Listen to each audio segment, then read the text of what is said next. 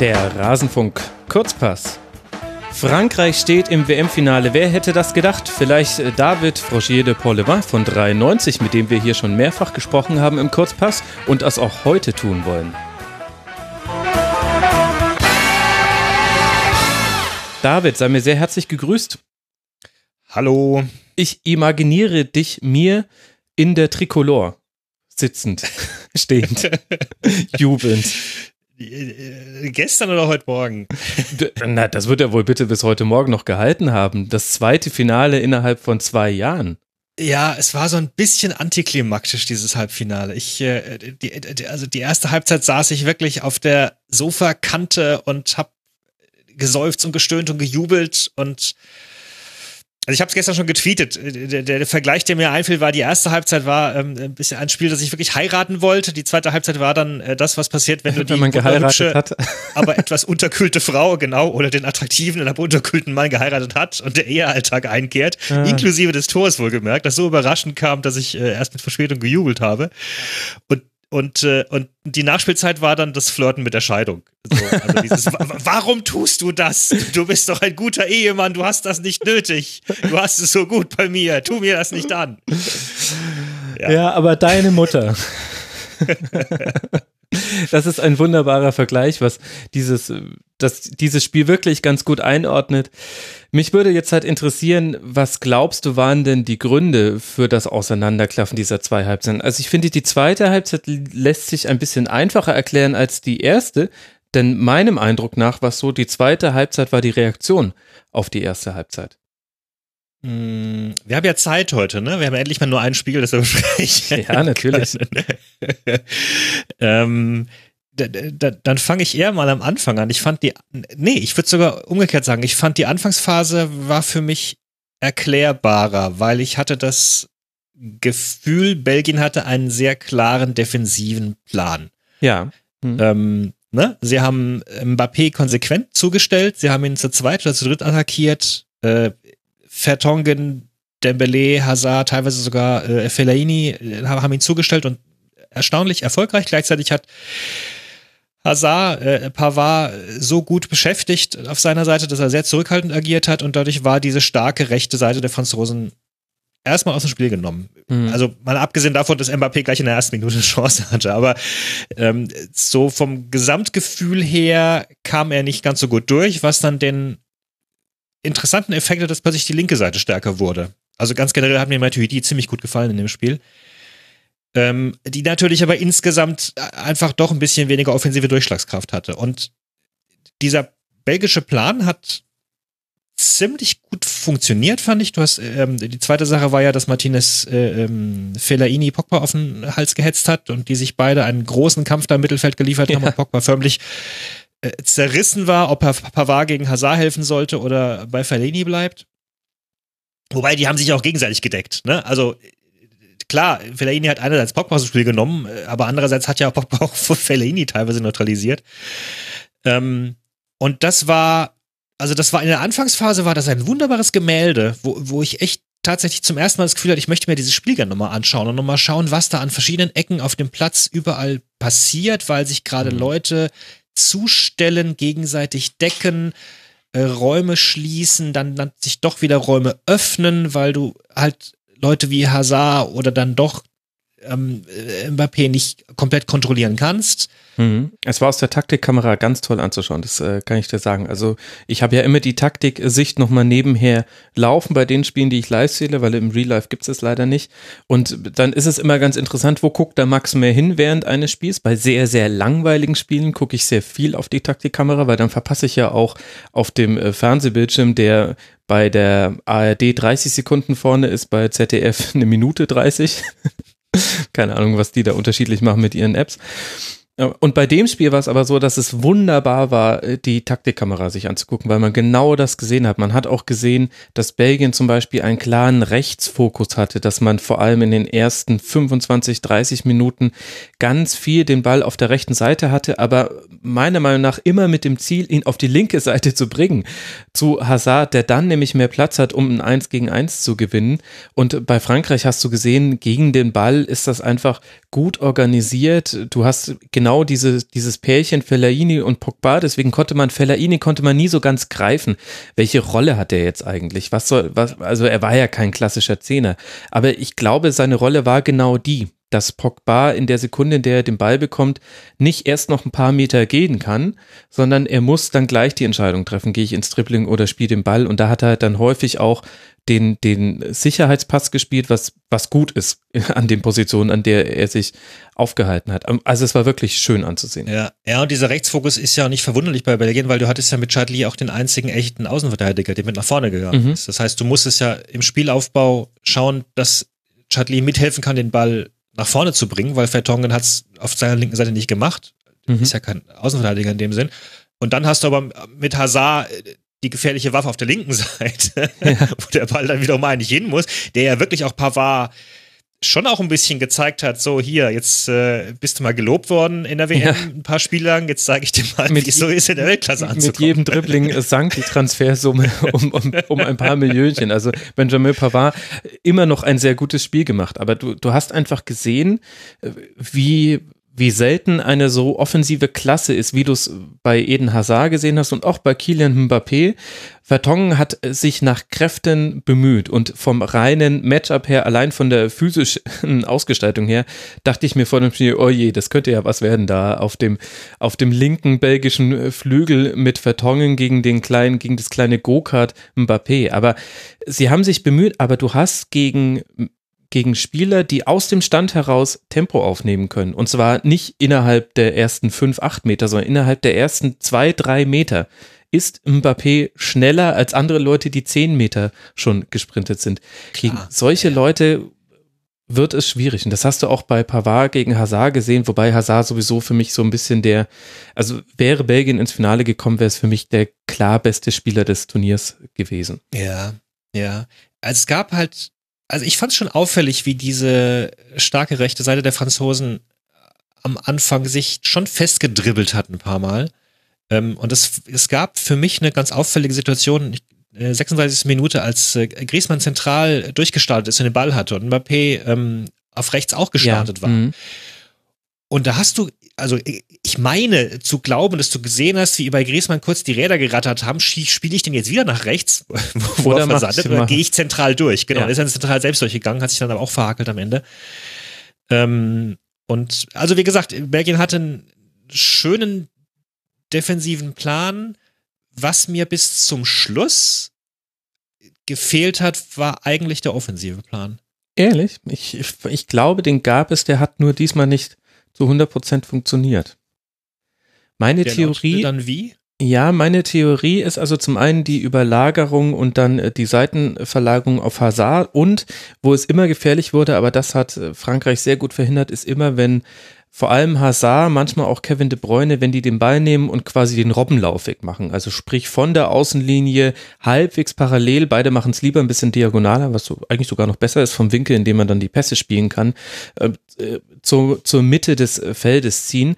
Dann ergaben sich immer tolle Passmöglichkeiten. Das hat aber Frankreich sehr gut zugestellt. Auch ein Golo Kanté unglaublicher Spieler. Also unglaublich. Das hat man auch wieder in diesem Spiel gesehen. Dieser Mann hat einfach, entweder er sieht es oder er spürt es oder er lernt vorher auswendig, was seine Aufgaben sind. Aber der weiß, wo er stehen muss. Es gibt, äh, es gibt ja immer wieder so Situationen, wo eine Chance zustande kam und dann guckt man in der Wiederholung, hätte da nicht irgendjemand stehen sollen, wo ist eigentlich XY? Und Kanté steht immer richtig und das war auch der Grund, warum Belgien das nicht so häufig machen konnte. Was aber glaube ich schon der Plan war, war nicht nur über Verlagerungen Hazard erst äh, zu isolieren im 1 gegen 1 und dann ihm damit die Möglichkeit zu geben, ihm dieses 1 gegen 1 zu gewinnen und dann ein bisschen Raum zu haben, sondern ich glaube, im Plan war schon auch, auf der rechten Seite selbst bis zur Grundlinie durchzubrechen. Also Kevin de Bruyne rauszuziehen auf die Seite, Dembele neben Witzel in die Mitte zu stellen. Das hatte für mich nicht nur, weil Meunier gesperrt wäre als Grund, sondern in der Analyse hätte ich auch gesagt, die linke französische Abwehrseite ist die tiefer stehende, die aber auch etwas weniger qualitativ gut besetzte Seite. Ohne jetzt sagen zu wollen, Hernandez wäre schlecht und Matuidi, aber ich finde, es ist eine andere Qualität als Pavard und Mbappé. Auf der anderen Seite vor allem auch eine andere Brisanz, wenn du da mal einen Zweikampf verlierst. Also wenn du gegen Pavard den Ball verlierst, dann hat er sofort die Passoption auf Mbappé und das ist gefährlich. Ja. Und deswegen ja, war, glaube ich, der Plan meiner Meinung nach schon auch über den rechten Flügel viel zu machen. Da haben sie sich nur festgelaufen. Das heißt, der Plan ist nicht so aufgegangen, während es gegen Brasilien so war, dass wir quasi den Offensivplan, der, der hat wahrscheinlich eins zu eins so funktioniert, so wie es äh, geplant war und der Defensivplan eher nicht ganz so. Hatte ich jetzt den Eindruck, gegen Frankreich hat der Defensivplan eigentlich sehr gut funktioniert, aber beim Offensivplan haben ein paar Dinge, die man sich vorgenommen hat, nicht funktioniert und unter anderem war man auch ein bisschen, fahrig ist das falsche Wort, aber es gab drei Situationen in der ersten Halbzeit, in der einmal Lukaku, einmal De Bruyne und einmal war es, glaube ich, Chadli den falschen Laufweg machen, beziehungsweise es wird ein Pass gespielt und der, der Mitspieler dachte, okay, jetzt, jetzt mhm. kommt er mir entgegen oder er geht jetzt tief, was man auch gegen Brasilien nicht gesehen hat. Also irgendwas hat bei denen auch in den Automatismen da nicht gestimmt. Ja, ja es gab einmal diese Situation, wo, äh, wo der Ball auf Lukaku durchkam und der so überrascht war, dass der Ball auf ihn kam, ja. wie nur mit der Schulter erwischt hat. Ich weiß nicht mehr genau, wann das war. Muss gegen Ende erster Halbzeit, glaube ich, gewesen sein.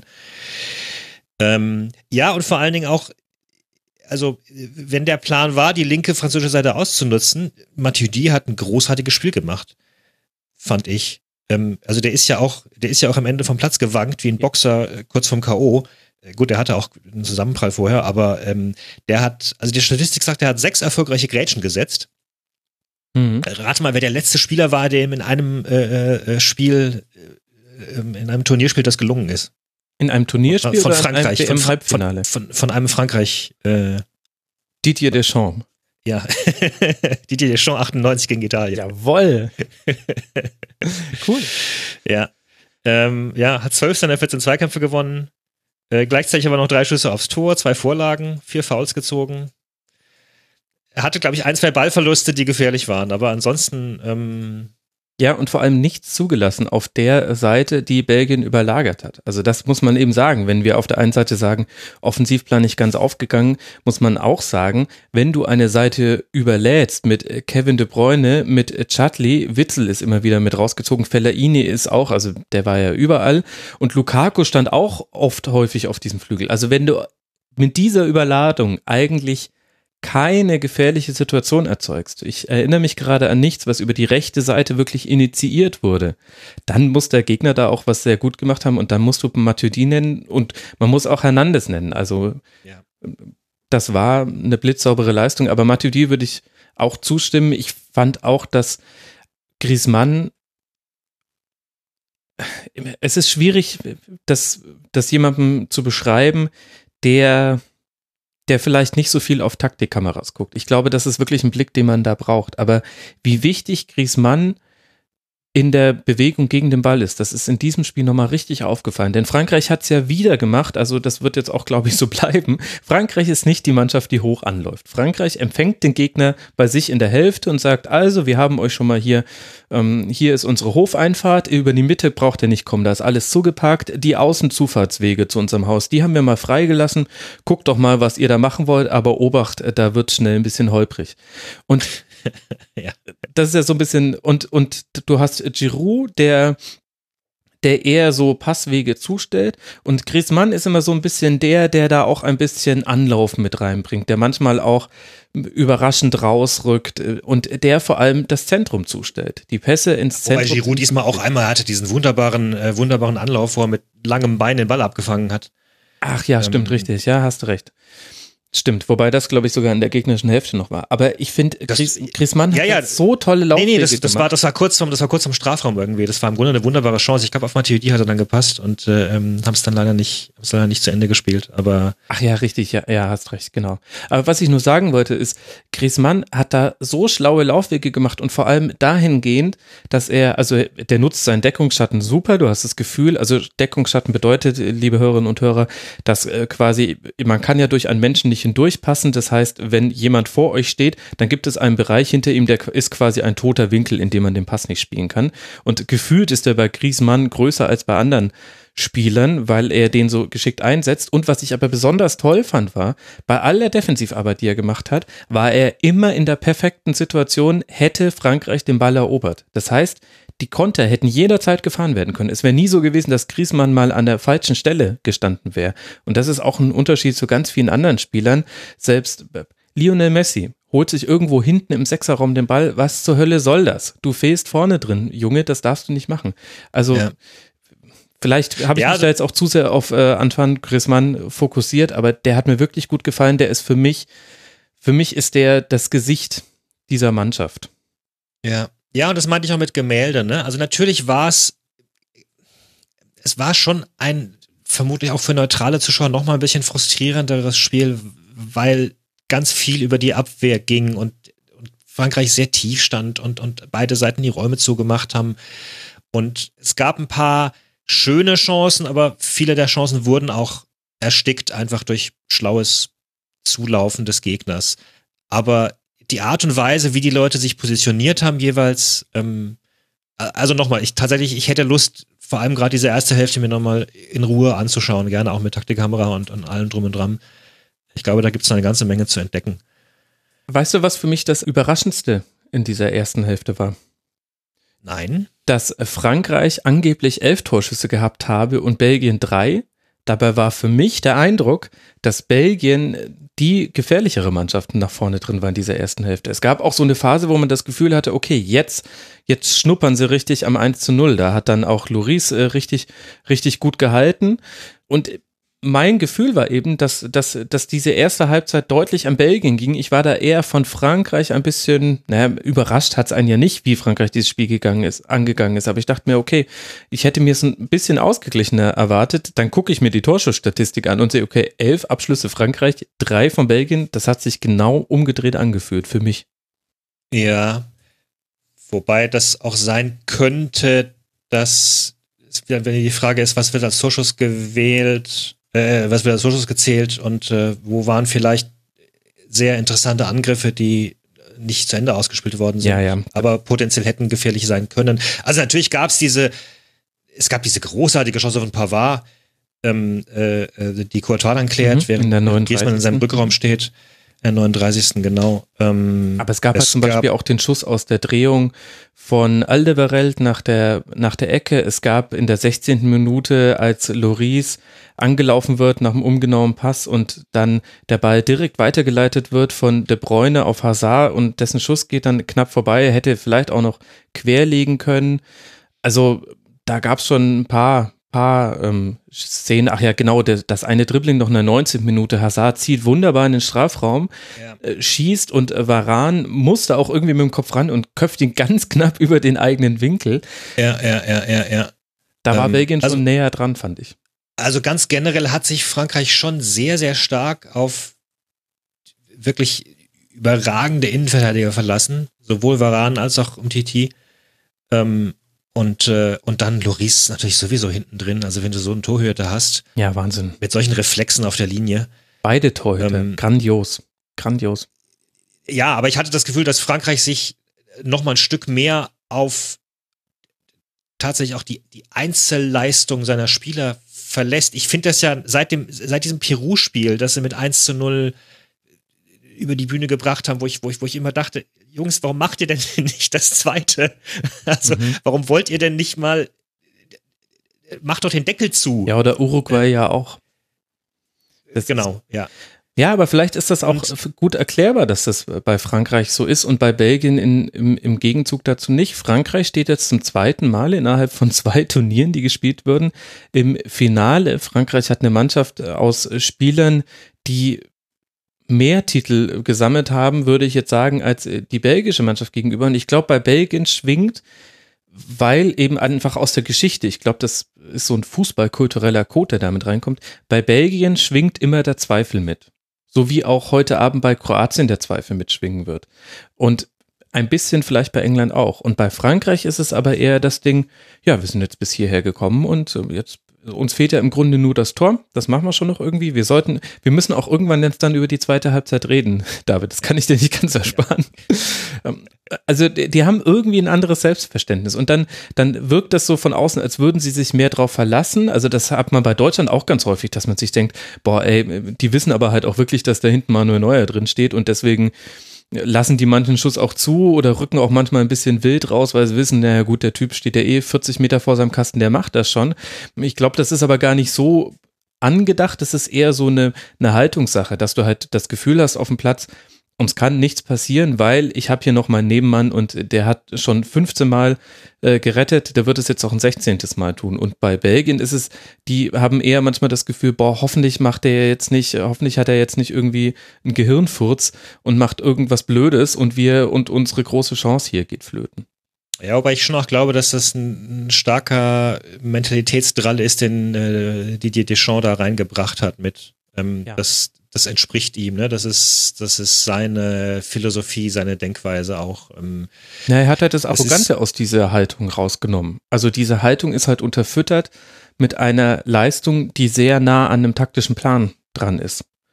Das ist das, was, was Frankreich früher häufig gefehlt hat. Die, die guten Spieler waren ja immer da und das Selbstbewusstsein war auch immer da. Und dann ist man halt selbstbewusst ausgeschieden. Ja, ja, ja, wobei, wie gesagt, äh, ähm, ich hatte es in der letzten Folge schon mal erwähnt, die, Mannschaft ist nicht mit diesem Selbstbewusstsein ins Spiel reingegangen. Das erklärt möglicherweise auch eben dann die, ähm, die bisschen holprigen Spiele, gerade gegen Australien am Anfang. Ja. Ähm, mhm. also äh, Umtiti und, und Varane hat durchaus noch dieses äh, Testspiel gegen Kolumbien in den Knochen gesteckt, dass man 2 zu 3 verloren hat. Äh, dann kurze Zeit später hat sich Koscielny verletzt und dann war plötzlich die Aufregung groß, oh Gott, können die das. Ähm, äh, äh, Loris musste sich in dem Interview kurz vorher noch, äh, noch rechtfertigen äh, gegen angebliche äh, Klöpse, die er äh, ähm, in der Saison vorher gemacht hat, mit der Gegenfrage, was ist denn genau ein Klops? Was heißt denn Klops also, auf Französisch? Boulette. Och, oh, c'est quoi boulette? Sag mal, kann das sein, dass Frankreich das Weltmeisterschaftsturnier Deutschlands von 2014 kopiert? Ja, Frankreich macht gerade den Vergleich zu, zu 98 natürlich, ne? wo sie, wo ein äh, Verteidiger sie gegen äh, Paraguay äh, weitergeschossen hat und dann ähm Ach ja, richtig. Ja, stimmt. Das habe ich nicht mehr so vor Augen gehabt. Ja, hast recht, klar, stimmt. Ähm, äh, ähm, ne? und dann und dann Tyram auch noch, deswegen wurde gestern auch Umtiti mit Tyram äh, verglichen. Mhm, klar, logisch. Äh, und auch da war es so, dass äh, Givage zum Beispiel offiziell Nummer 9 war und kein einziges Tor gemacht hat. Das ist das, worauf Giroud in letzter Zeit immer wieder abhebt, wenn er gefragt wird, ob es ihn beunruhigt dann freue ich mich ja auf Problem. 3 zu 0 von Petit. und frage mich, wer soll das sein? und Griffmann macht zwei Kopfballtreffer im Finale. Okay, hätten wir genau, alles geklärt. Genau, ja. Zweite Halbzeit, David. Du hast schon gesagt, äh, die zweite Halbzeit war dann so der Alltag in der Ehe. Was, was, was hat dir denn da gefehlt, obwohl da ja das entscheidende Tor geköpft wurde und dich hat es überrascht? Ich hatte ehrlich gesagt so ein bisschen ein End-Now-Goal-Gefühl weil ich mir dachte, okay, irgendwie, da, da, Frankreich kam gut aus der Halbzeit. Man hatte schon vorher eine, eine wunderbare, eine wunderbare Chance für Giroud. Und, äh, und dann eben diese Ecke, die auch aus einer Chance heraus entstand. Und dann am kurzen Pfosten um Titi. Ich würde dann auch Fellaini gar nicht den riesigen Vorwurf machen. Das ist ultra schwierig zu verteidigen da am kurzen ja. Pfosten. Das ist eine, da hat der Stürmer immer einen natürlichen Vorteil, weil er das richtige Timing hat für den Absprung. Ja, und dann ist es halt ein 1 zu 0 und ab dann haben wir halt das gesehen, was wir von Frankreich schon so häufig gesehen haben. Die sagen halt dann, ja cool, geil. Dann, ähm, ihr kennt ja, wir haben die Zufahrtswege ja beschrieben. Also wir stehen jetzt wieder in Position, dann macht ihr jetzt einfach mal. Und übrigens, wir schicken jetzt jeden gewonnenen Ball lang auf unser kleines Go-Kart. Äh, viel Spaß, ihm hinterher zu rennen. Ach, und ja, übrigens, genau mir tut was weh, ich bleibe jetzt mal kurz liegen. genau, ja, na, da, da, da müssen wir gleich noch drüber sprechen, ja. Ähm, nee, aber genau das hat mich vielleicht ein bisschen frustriert. Ähm, also es gab noch diese, es gab noch diese absolut wunder, wunderbare Situation in der 56. wo Mathieu D mit der Hacke auf Mbappé und dann Mbappé mit der Hacke auf, oh, auf ja. Giroud und der, oh. Mhm. boah, hey, also, ja. Vor allem, das war so ein zartes Hackenzuspiel. Es gibt ja dieses, dass du die Hacke gegen den Ball dotzt und quasi der Ball aus dem Stand heraus so gekickt wird mit der Ferse und es gibt quasi die sanfte Hacke, also das, was, also er hat ja den Ball so gestreichelt und über den Ball so drüber gestreichelt. Ach, wunderbar. Ja. Ähm, also was mich frustriert hat, war, äh, Belgien hat ja Frankreich mehr Räume gelassen in der, in dieser Phase. Ne? Hazard war plötzlich nicht mehr da. Der hat Pavard nicht mehr beschäftigt, der ist stärker nach innen gezogen, war aber ja. vom Gefühl her weniger ins Spiel eingebunden dadurch. Mhm. Ähm, also da war eine riesige Lücke plötzlich.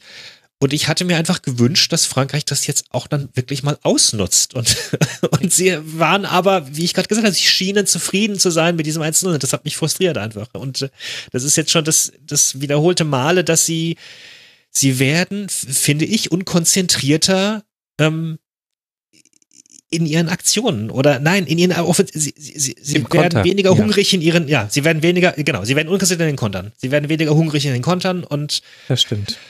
Und dann lief Belgien halt an und es passierte nichts und ja, Frankreich, ne, ja, wie du sagtest, schickte sein Go-Kart oder ähm, ja, aber man könnte dann da unter diese ganze Leistung natürlich auch das Prädikat oder das Adjektiv clever schreiben. Klar. Also meinem Gefühl, ich gebe dir in allem recht und vor allem äh, hinten raus hätte das 2 zu 0 fallen müssen. Es gab eine 3 gegen 3 Situation, da hatte man den Eindruck, du, man, man hatte den Eindruck, man konnte dem Stürmer, ich glaube, es war Mbappé, dem ballführenden Spieler in den Kopf gucken, dass er sich gedacht hat, oh no, was soll ich jetzt tun? Soll, wollen wir jetzt an die Eckfahne oder ne, was mache ich denn hier eigentlich gerade für ein Stereotyp auf? Es tut mir leid. Nee, wollen wir an die Eckfahne oder spielen wir das jetzt aus? Was machen wir jetzt eigentlich? Ach, ich weiß es gar nicht. Huch, der Ball ist weg wo man sich gedacht hat, boah, ey, ein bisschen mehr Killerinstinkt und ihr hättet jetzt den Deckel drauf gemacht und äh, alles wäre Feier gewesen. Ganz ehrlich, Max, mir ging das sogar in der 93. Minute noch so, als Tulisso da auf dieses Tor zulief. Ja, ja und, ich mich echt und ich mich echt gefragt habe, ich meine, der war frei, ja, und, und der lief dermaßen in Zeitlupe auf den Torwart zu, dass ich mich echt gefragt habe, okay, also ich hätte mich nicht gewundert, wenn er anschließend gesagt hätte, ja, wir haben uns das vorher mathematisch ausrechnen lassen und nach einem Tor kommt ja wieder ein Anstoß und dadurch gibt es eine Möglichkeit des Gegentreffers zu 7,45 Prozent und deswegen ist es besser, wenn ich den Ball jetzt so schieße, dass der Torwart ihn zur Ecke ablenken muss, weil dann hat er noch, dann haben wir ihn wieder. So, also, also Mach das Ding rein. Ich glaube, da, da überinterpretierst du. Ich glaube, Tolisso wollte das äh, Tor ganz hart schießen. Also er wollte es unbedingt. Äh, warum glaube ich das? Äh, weil das allen Bayern-Spielern bei dieser WM so ging und alle auch daran gescheitert sind. Aber ja, ähm, Wobei, ich habe jetzt schon hier ein, in einem Spruch ja schon etwas Kritik fallen lassen oder angedeutet an, an der Art und Weise, wie Frankreich dann Zeit von der Uhr genommen hat. Man muss aber sagen, abgesehen von Mbappé, der da, gut, er ist sehr, sehr jung, es ist ein WM-Halbfinale, war aber nicht ganz so die ganz große Schule des äh, Fußballs, wie er da Zeit von Uhr genommen hat. Ansonsten fand ich aber, also ich, dass ich, Frankreich ich alle legitim Wege genommen hat. Ja, ja, ich möchte es mal nochmal betonen. Also diese, genau. dieser, dieser, dieser theatralische, dieser theatralische Aussetzer da. Oh hoppla, mir ist jetzt der Ball aus Versehen aus der Hand gesprungen. Warte, lass mich schnell hinlaufen, ihn holen, damit ja, ich ihn nochmal noch mal wegkicken kann. Schiri hat oh, mich geschubst. Ja, ja. Also. Boy. Ja, aber der Typ ähm, ist 19, er wollte Zeit von der Uhr nehmen. An, und ansonsten ja, haben sie ja. Vor allen also, Dingen, vor allen Dingen, Moment, ich muss, ich muss auch noch, ich muss, ich, ich muss auch noch, es gibt, es gibt natürlich eine Sache, ich, ich weiß nicht, ob die im Kopf der, der Mannschaft da war, äh, die auf dem Feld war. Es gibt natürlich eine, es gibt eine große Szene, die sich jedem Franzosen ins Gedächtnis eingebrannt hat. Äh, das ist die Episode 93 ähm, Quali für die WM äh, David Ginola gegen die Bulgaren. Ähm, wo auch eine Situation ist, wo sie an der Ecke stehen, die Ecke kurz spielen und dann Ginola auf die grandiose Idee kommt, eine Flanke zu versuchen, die hoch übers Tor fliegt äh, auf die andere Seite und dann greifen die Bulgaren an und äh, Kostadinov schießt das Tor und Frankreich ist nicht bei der WM dabei. Ähm, keine Ahnung, ist ewig lang her das sind alles Profis, die haben vermutlich haufenweise andere Situationen gehabt, aber ähm, gerade aus französischer Sicht weiß man, was passieren kann, wenn man zu unbedarft angreift in der letzten Minute. Ja, sehr gut, dass du, dass du das nochmal, das hätte ich ehrlich gesagt nicht mehr gewusst. Ich wusste noch, dass der Name Gino La irgendeine Bedeutung hat, also quasi über den Spieler hinaus. Ich wusste noch quasi, dass das für eine Szene steht. Ich hätte es jetzt aber überhaupt nicht mehr auf, auf die Platte bekommen. Ja, du hast recht, es war nichts davon war, ähm, war gegen die Regeln oder also we wenig davon. Es, du kannst auch wieder sagen, meine Güte, diese, die, also äh, Zeitspiel muss ja auch klug gemacht werden, gemeinsam. Ne? Es reicht ja nicht, wenn einer es macht. Du musst es ja auch im Team dann genau wissen, wie du dir dann Doppelpass zuspielst. da scheint schon Team Spirit auch drin zu sein. Ich, ich, mir gefällt es trotzdem nicht. Ja, ich, ich finde es auch. Also es ist legitim, aber man darf ja auch legitime Dinge doof finden. Und ich muss auch, ich habe das ja dann auch nach dem Spiel getwittert. Ich bin ernüchtert aus diesem Spiel herausgegangen. Und das hing nicht damit zusammen, dass ich es Frankreich nicht äh, gegönnt hätte. Ich, Belgien wäre die etwas schönere Geschichte gewesen, aber das ist ehrlich gesagt jetzt egal. Ähm, selten werden die schöneren Geschichten so wirklich geschrieben im Fußball, wenn man mal ehrlich ist. Ich fand. Frankreich hat das EM-Finale zu Hause auch nicht gewonnen. Ja, das, das stimmt. Wobei da halt Portugal gewonnen hat, die ihr EM-Heimfinale damals verloren hatten. Das mit einem verletzten Cristiano Ronaldo. Also Mangel an Geschichten gab es da auch nicht. Möchtest du mir jetzt etwa sagen, egal wie man es dreht, es gibt immer irgendwie eine Geschichte, die man einem ja, Sieg zuschreiben Kaum kann. zu glauben, oder? Kaum zu glauben. nee, aber was ich eigentlich sagen möchte ist, ja, genau. Was ich eigentlich sagen wollte ist, dass äh, im Grunde wusste man ja, was passieren würde, sollte Frankreich in diesem Spiel in Führung gehen. Und vielleicht haben wir einfach nur das Spiel gesehen von Belgien auch, wie es auch gegen Brasilien hätte laufen können, wenn Brasilien in Führung gegangen wäre. Vielleicht mit ein bisschen anderen Akzent, also Brasilien hätte auch ein bisschen mehr noch versucht, auch selbst den Ball zu haben. Aber es war eben dann einfach absehbar, dass es sehr schwer würde für Belgien und denen war so ein bisschen der Stecker gezogen. Und deswegen war es ein gemeinsames Warten auf den Schlusspfiff. Und zwar nicht nur die Mannschaften haben irgendwie drauf gewartet, Belgien auch. Und so, die waren fast schon ein bisschen fatalistisch, fand ich in manchen Aktionen, schon relativ früh in der zweiten zweiten Halbzeit. Auch der Mertenswechsel hat da gar nicht mehr so viel verändert. Und die ganzen Zuschauer waren auch so ein bisschen abwartend. Das, vielleicht kam da auch so noch die Gemengelage mit rein, dass auch die Stimmung im Stadion, man merkte schon bei dieser WM, dass es in einem Land ist, in dem nicht jetzt das nicht komplett überflutet ist, gerade von äh, Franzosen und von Belgiern und dass da noch viele andere Nationalitäten im Stadion sitzen, die sich ein Spiel erstmal angucken und sich dann entscheiden, was sie toll finden oder nicht. Also irgendwie so insgesamt hat es so ein Cocktail aus Dingen gegeben, wo ich mir dachte, ja, im Grunde hätte man auch eine 75. sagen können, okay, tschüss, danke, ciao, war nett. Wir sehen uns dann im Finale und ihr anderen dürft jetzt noch ins Spiel um Platz drei. Viel Spaß damit. Ja. Ja, es war ja auch ein, es, es war ja auch ein sehr faires Spiel. Du hast auch gemerkt, dass viele von ja, denen auch im, im Verein zusammenspielen.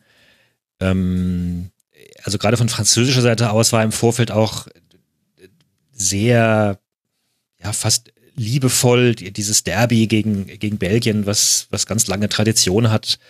Ich weiß nicht, ob die Belgier das auch so sehen. Ich äh, habe in meinen in, in meinen Weltreisen festgestellt, dass immer das größere Land häufig deutlich liebevoller auf diesen kleinen Nachbar schaut, als der kleine Nachbar tatsächlich auf den großen. die, die, sagen dann meistens immer, äh, äh, ja, nee, umarmt das mal nicht zu, zu fest, bitte. Ähm, äh, aber ja, also es war, ein, es war eine respektvolle Sache von beiden Seiten. Martinez hat sich auch sehr, sehr, ja, also fand ich sehr fair und sehr äh, groß geäußert, anschließend über Frankreich ähm, es war sicherlich für die neutralen Zuschauer nicht das Hurraspiel, was man vielleicht hätte erwarten können. Das, und wie gesagt, ich, ich, ich, ich, ich werfe es der Franzosen vor, dass sie da nicht diese 2-0 gesucht haben. Und ich frage mich tatsächlich auch im Blick auf ein mögliches Finale, ob irgendwann dieses Flirten mit dem Abgrund dann doch mal bestraft wird, weil der Fußball ist halt so, da kann auch mal eine Situation aus einem Standard oder aus einer Einzelaktion entstehen. Ähm, Gerade gegen Engländer zum Beispiel. Ja, ja, klar, kann es schon. Die bisherige Fußballgeschichte, die jüngste Fußballgeschichte, wenn wir uns mal angucken, mit welcher Art Fußball Real Madrid zum Beispiel jetzt dreimal hintereinander einen Champions League Titel geholt hat, da kann man schon recht einfach Parallelen ziehen und sagen, okay, mhm. dieses ähm, erstmal den Gegner machen lassen und auf die eigene Qualität setzen, geht schon in vielen Fällen gut, wenn die Qualität eben einfach da ist. Und das ist sie unbestritten. Was wir jetzt äh, gar nicht erwähnt haben, als wir vorhin über Belgien gesprochen haben, ich will es nur einmal kurz äh, gesagt haben, sehr interessant, dass man da gewechselt hat zwischen Dreier- und Viererkette, also gegen den Ball eine Viererkette, was ja ein bisschen untypisch ist für Belgien, die sonst in der Fünferkette gerne gespielt haben. Und mit dem Ball ist dann Chatli weiter nach vorne gerückt und dann war es eine Dreierkette im Aufbau und dann eben ein klassisches Dreierkette mit zwei sehr hoch postierten und breitstehenden ähm, nach vorne geschobenen Außen fand ich interessant, das zu sehen, hat man auf dem Niveau schon länger nicht mehr gesehen, finde ich, dass so eine Grundformation tatsächlich sich entscheidend in der Positionierung auch verändert. So, wir müssen, glaube ich, dann mal aufs andere Halbfinale gucken, David. Auch wenn wir zwei, ich merke das, wir könnten noch ewig über dieses Spiel sprechen und über irgendwelche Geschichten von 1993 und so weiter. Aber es bringt uns ja nicht, also klar bringt es uns weiter, aber wir müssen ja. Ich habe ich hab noch einen Rausschmeißer, also zu, ähm, zu einem Internet-Meme. Aber den kann ich entweder jetzt bringen oder ich kann ihn ganz am Schluss bringen. Bring ihn bitte jetzt. Gut. Ähm, ich, ist dir aufgefallen, vermutlich, vermutlich in, in deutschen Streams nicht so sehr, ähm, dass Deschamps auffallend häufig mit einer Katze abgebildet wird in letzter Zeit? Mm, nein, ehrlich gesagt Gut. nicht. Sorry. Also, nein, wie gesagt, ich glaube, es ist eine französische Sache, weil es auch ein französischer Ausdruck ist. Also es gibt ähm, äh, ähm, äh, es gibt den Ausdruck mittlerweile äh, La, La Chat ADD, also die Katze von, von Deschamps und das äh, kommt auf den französischen Ausspruch äh, avoir de la chatte, das, ist, das heißt so wie Schwein gehabt. Äh, Glück gehabt. Okay. Äh, wobei es noch so ein leicht vulgärer Ausdruck ist, weil, ähm, also es ist mehr so die Muschi-Katze, mhm. ne, die weibliche Katze irgendwie. Ähm, und ähm, Deschamps wird ja lange Zeit unterstellt, dass er als Trainer immer sehr, sehr viel Glück gehabt habe. Unter anderem, weiß ich nicht, bei den Franzosen mit dem Turnierverlauf und den Gegnern und, und so weiter. Ist nicht, ist streng genommen wieder sowas, wo man einem Trainer ein bisschen die Klasse abspricht oder nicht sieht, dass er dass zum Glück auch gute Entscheidungen gehören. Dafür würde ich das durchaus mal in Frage stellen, aber das jetzt mal nebenbei. Ähm, und es wurden dann eben im Vorfeld von Uruguay zum Beispiel gab es eine Karikatur, wo äh, eine Katze Cavani ins Bein beißt. Mhm.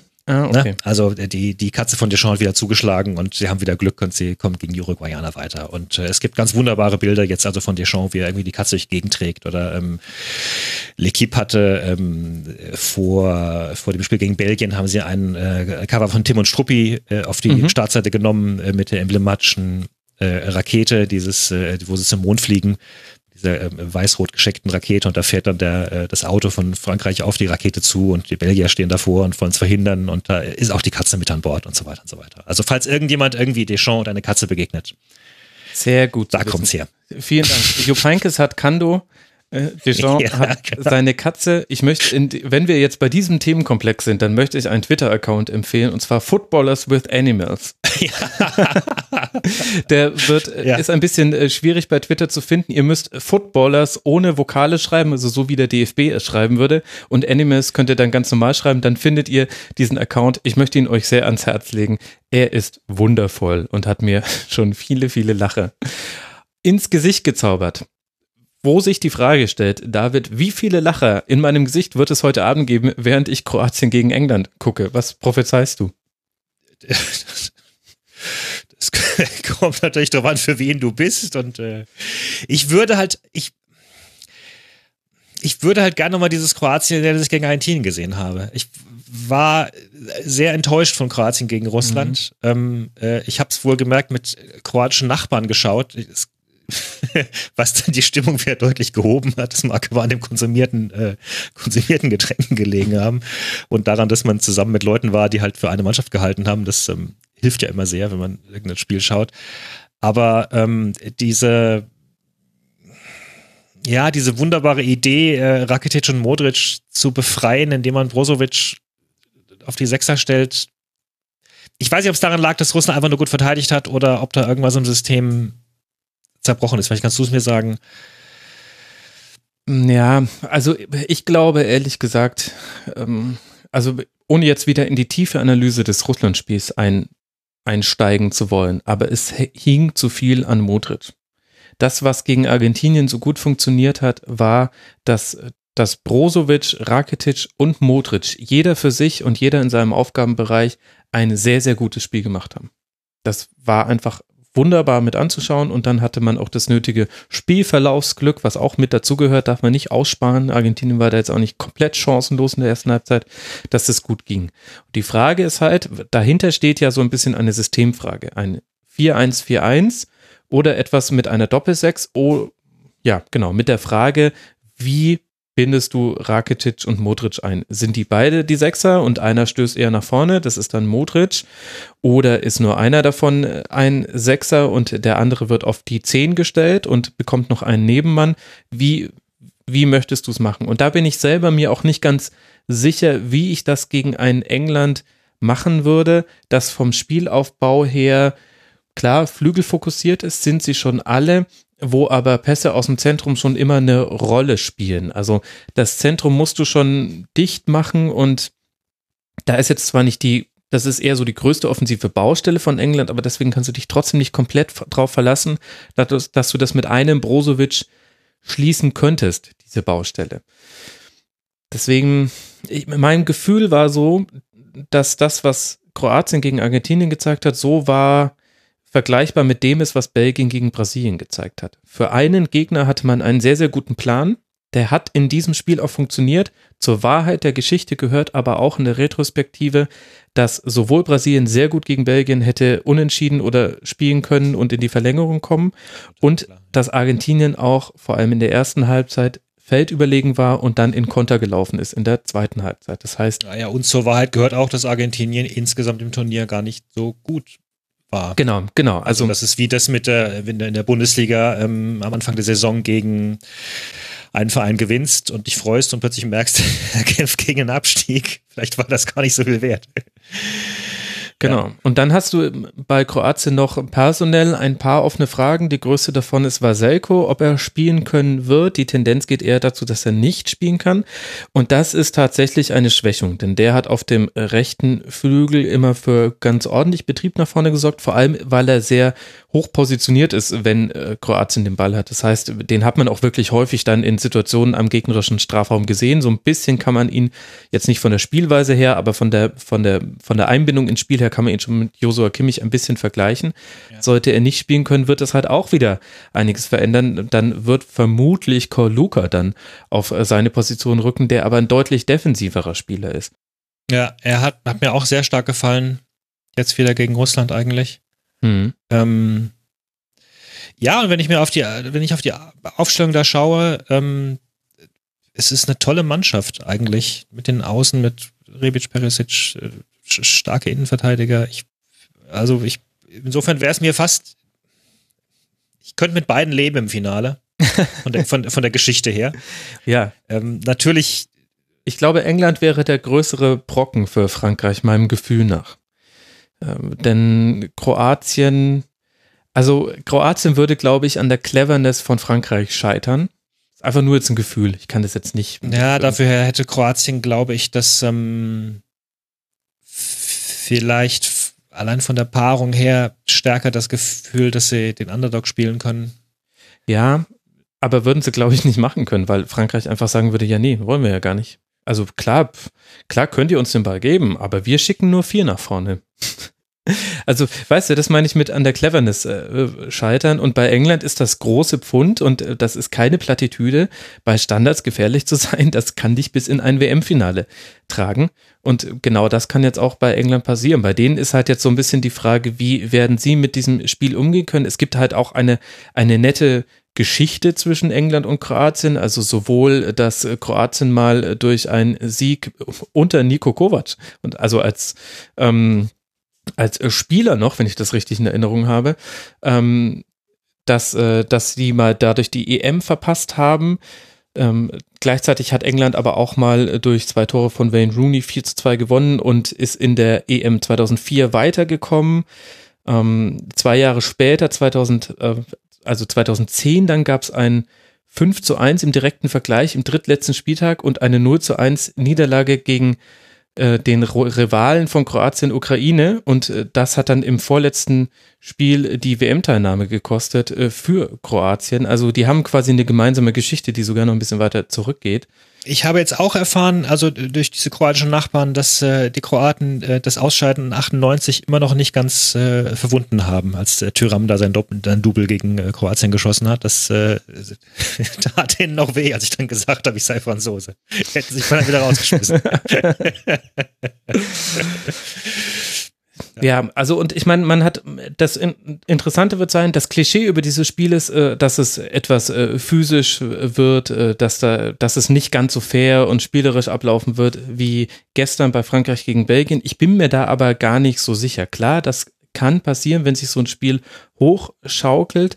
Aber im Grunde hat man eigentlich schon die Ingredienzien für, für ein schönes Halbfinale, was auch fußballerisch schön werden wird. Denn England hat hat definitiv eine Qualität, die es ganz lange nicht hatte, die vor allem damit zusammenhängt, dass man sich mit Passkombinationen aus Situationen rauskombinieren kann.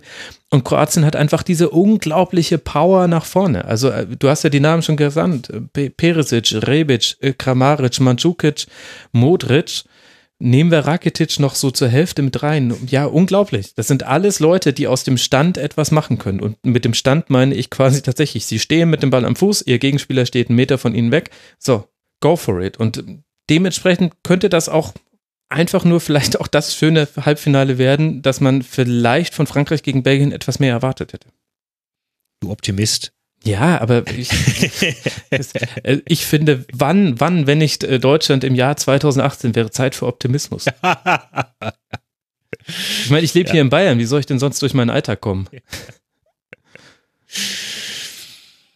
Ja, okay, du möchtest diesen Optimismus nicht halten, ich merke das schon.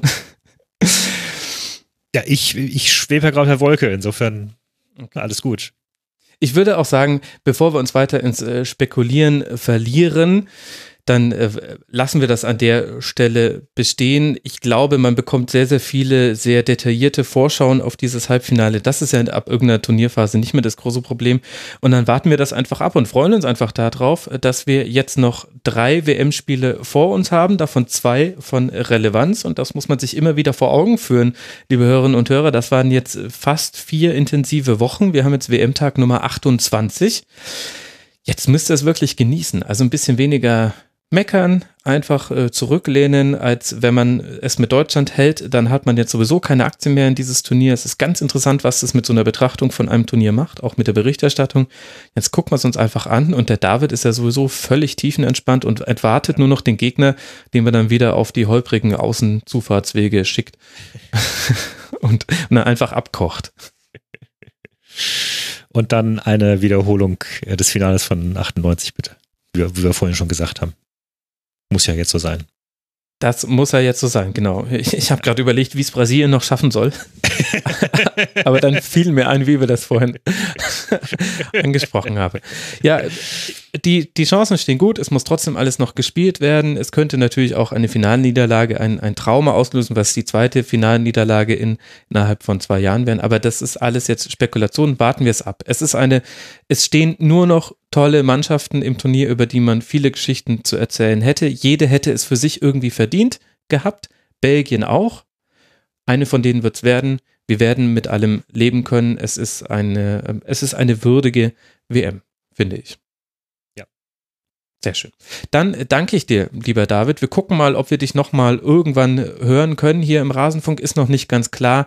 Schauen wir einfach mal. Sollten wir uns nicht mehr hören, dann wünsche ich dir einfach nur ein wunderbares Finale, in welcher Konstellation du es dann auch gucken wirst und zu welchem Zeitpunkt. Und äh, dass du es genießen kannst. Vielen Dank dir, Dankeschön. dass du mal wieder im Rasenfunk mit dabei warst. Danke für deine unglaubliche Mühe. Äh diesen wunderbaren WM-Rasenfunk gemacht zu haben. Ach ja, es lohnt sich ja allein schon für die Gäste, mit denen ich jeden Tag sprechen darf. Das ist echt immer, als würde man sehr, sehr nette Freunde zu sich einladen und dann einfach eine Stunde über Fußball sprechen und es läuft halt nebenher noch eine Aufnahme. Also äh, das ja. macht echt und naja, wir haben uns ja das, auch schon verquatscht vor das, und nach. Das ist es doch auch, oder? Ja, das ist es auch. Es ist echt wunderbar. Also es ist eigentlich Eigennutz, was ich hier mache. Also danke dir, lieber David. Ngungong VN hört auch 93. Da hört man diese wunderbar sonore Stimme häufiger. Und wir hören uns morgen wieder, liebe Hörerinnen und Hörer, dann zum Halbfinale Kroatien-England. Ciao. Ciao.